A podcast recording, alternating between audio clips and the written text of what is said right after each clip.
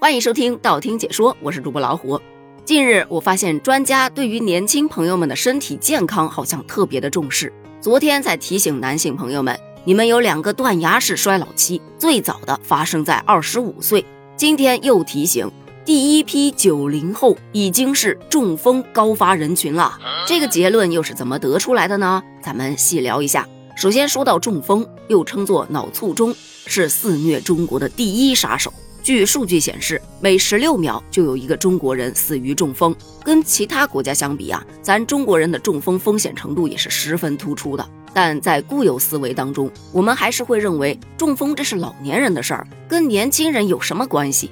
但是根据世界卫生组织公布的数据显示，全球范围内三十五岁以下人群发生卒中占总数的百分之九点七七耶，这就意味着。第一批九零后已经是中风的高发人群了，所以你可千万别觉得中风离你很遥远，它更像是一个看不见的恶魔，就在你的身边伺机而动呢。那么问题来了，我们为什么这么容易被中风困扰呢？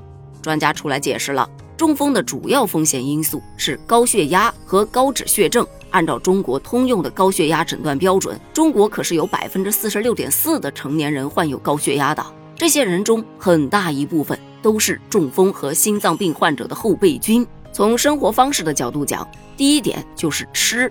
高血压如此泛滥的原因之一，就是咱们中国人对饮食的要求比较高，讲究一个煎炸蒸煮，色香味俱全，高油、高盐、高糖、重口味这样的饮食习惯，就是三高重要风险的因素。第二个就是咱中国人太拼了，中国的上班族普通压力都比较大。加班的持续劳累和长期的精神压力也会增加中风的风险。久坐时间长，锻炼时间少，忽视了健康的管理，往往就会造成肥胖、三高等的恶性循环。这都是造成动脉粥样硬化的危险因素。不过也不用慌，因为专家说了，其实人在发生中风的时候，他会有一些提前释放的危险信号，关键是这些身体发出的警报能不能被你抓住。这一点非常的关键，这些信号就包括了一过性的头晕、讲话不清楚、一侧肢体无力，或者说一过性的视力模糊、眼前发黑等视觉障碍。当然，如果出现了短暂的意识丧失，你就要更加小心了。既然如此凶险，我们又该如何预防呢？这点啊，其实不用专家说，咱也知道，不就是吃和拼这两点带来的吗？那首先从吃上，咱就得控制啊。控制好体重，控制好合理的饮食，多吃粗纤维的食物，多吃蔬菜水果。换言之，吃是我们可以控制的，但是拼就不是我们可以完全控制的了。你要是不拼，或者拼不好，可能你都没得吃。从这一点上来说，年轻人其实挺无奈的。这让我想到了今天看到的一则新闻，其实有点意思啊。那新闻是印度的有一富豪说了这么一句话：不知为何呀。印度的年轻人从西方学了些坏习惯，不帮助国家发展。我要求年轻人必须说：“这是我的国家，我想每周工作七十个小时。”他为什么对印度的年轻人有如此高的要求呢？据他表明，印度啊是有望成为世界第二大经济体的。为了跟中国等国家竞争，所以印度需要意志坚定、纪律严明、工作勤奋的年轻人。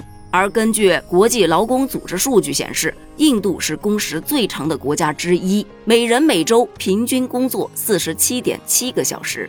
针对这一位印度富豪的发言，咱中国的网友都笑了。这真是个良心资本家呀！要知道，我们九九六是七十二个小时，他只要求七十个小时，还少俩小时呢。可以说他已经非常人性化了啊！你想想啊，一天二十四个小时。七十个小时总工时也就三天不到，他已经真正做到了做三休四啊！还有调侃的七十个小时而已，哪里长了？这么多年都是这个时间，不要睁着眼乱说。有的时候找找自己的原因，工作时长涨没涨，有没有好好的摸鱼？更有拿数据说话的。四十七点七就是世界最长之一，笑死！咱们国家统计局二零二三年前三季度全国企业就业人员周平均工作时长已经是四十八点八小时啦，我们骄傲了吗？通过网友们对这位印度富豪的回怼，咱们就可以看出来现在的年轻人们对加班制度的态度。不说深恶痛绝吧。但也绝不是平静的接受。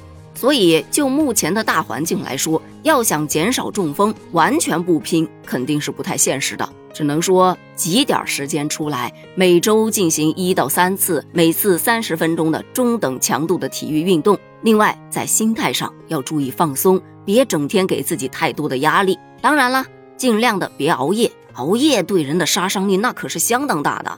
对此，你又有怎样的看法呢？欢迎在评论区发表你的观点哦，咱们评论区见。拜拜。